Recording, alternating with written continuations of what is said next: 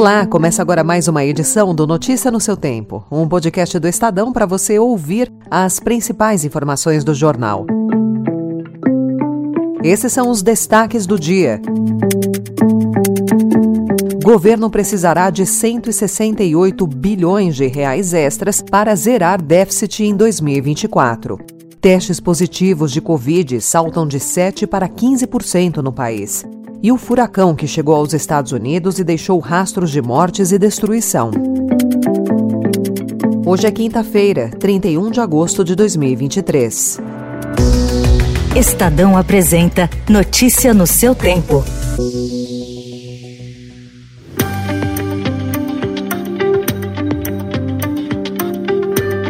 Para alcançar o déficit zero nas contas públicas prometido pelo ministro da Fazenda Fernando Haddad, o governo vai apresentar hoje a sua proposta de orçamento para 2024, com a previsão de 168 bilhões de reais em receitas extras, considerando medidas que ainda dependem de aprovação do Congresso ou de implementação do próprio executivo. Ontem, numa decisão esperada pela equipe econômica, o Senado aprovou o projeto de lei que reformula o Conselho Administrativo de Recursos Fiscais, o CARF, que é uma espécie de tribunal da Receita Federal com a volta do chamado voto de qualidade da própria Receita em caso de empate nos julgamentos. Pelas estimativas do governo, 54,7 bilhões de reais devem sair dessa mudança no CARF.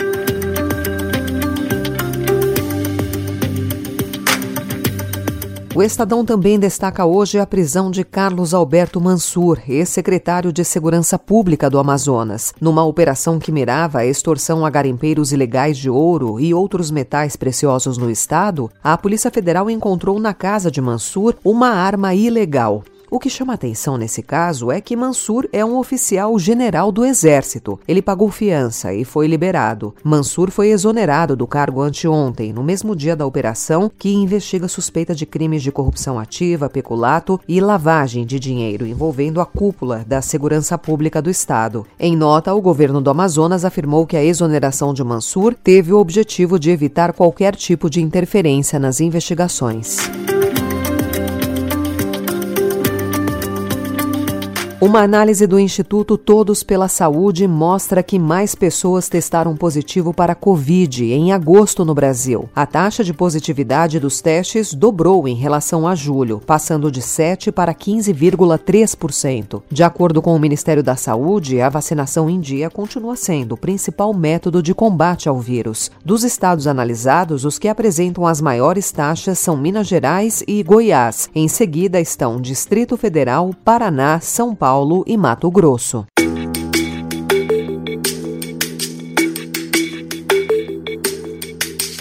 Nos Estados Unidos, o furacão de categoria 3, que tocou ontem a costa do país com ventos de até 215 km por hora. Duas pessoas morreram na Flórida e mais de 470 mil moradores ficaram sem energia elétrica. O presidente dos Estados Unidos, Joe Biden, aprovou uma declaração de emergência para a Flórida. Biden ainda destacou o impacto da crise climática nos atuais desastres naturais, como secas mais intensas, calor extremo e incêndios florestais. I don't think anybody can deny the impact of the climate crisis anymore. Just look around.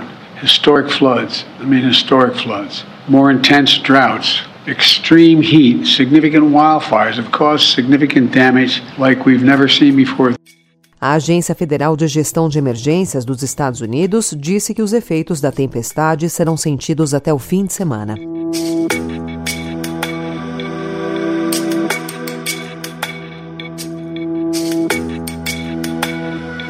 A Rússia descartou ontem a possibilidade de autoridades brasileiras participarem de uma investigação sobre a queda do avião que matou o líder mercenário do grupo Wagner, Yevgeny Prigozhin. Questionado ontem, o porta-voz do Kremlin, Dmitry Peskov, se limitou a pedir para que se aguarde os resultados da investigação russa e que as apurações de Moscou consideram a possibilidade de o jato ter sido derrubado. Logo após a explosão do Legacy, a Embraer afirmou que segue as sanções internacionais adotadas contra a Rússia Rússia e não prestava suporte à aeronave desde 2019. Notícia no seu tempo.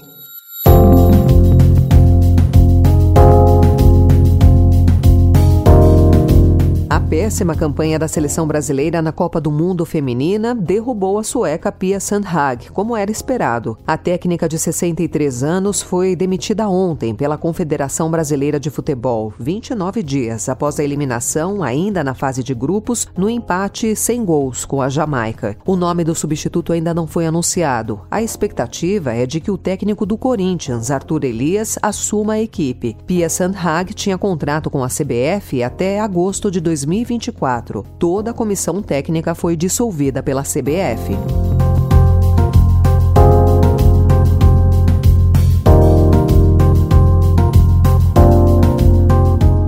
Prefeitura de São Paulo desistiu de criar a punição a residências que violarem o limite de barulho na cidade, pelo programa Silêncio Urbano, o PSIL. A proposta, que foi revelada pelo Estadão, foi incluída pela gestão Ricardo Nunes no texto preliminar do projeto de lei de mudanças na lei de zoneamento apresentado neste mês. Em nota, o executivo paulistano diz que recuou depois de manifestação do próprio PSIL, agora contrário à medida.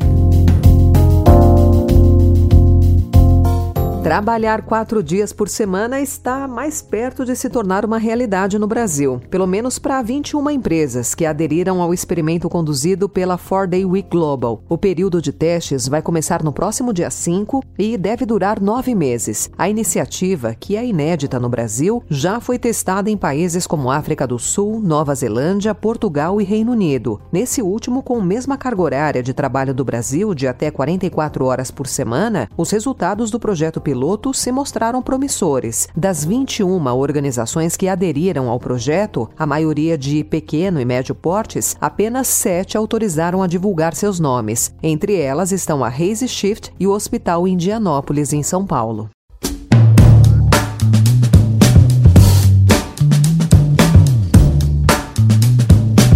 Essa foi mais uma edição do Notícia no seu Tempo, com a apresentação e roteiro de Alessandra Romano, produção e finalização de Mônica Herculano. O editor de núcleo de áudio é Manuel Bonfim. Obrigada pela sua escuta até aqui e até amanhã.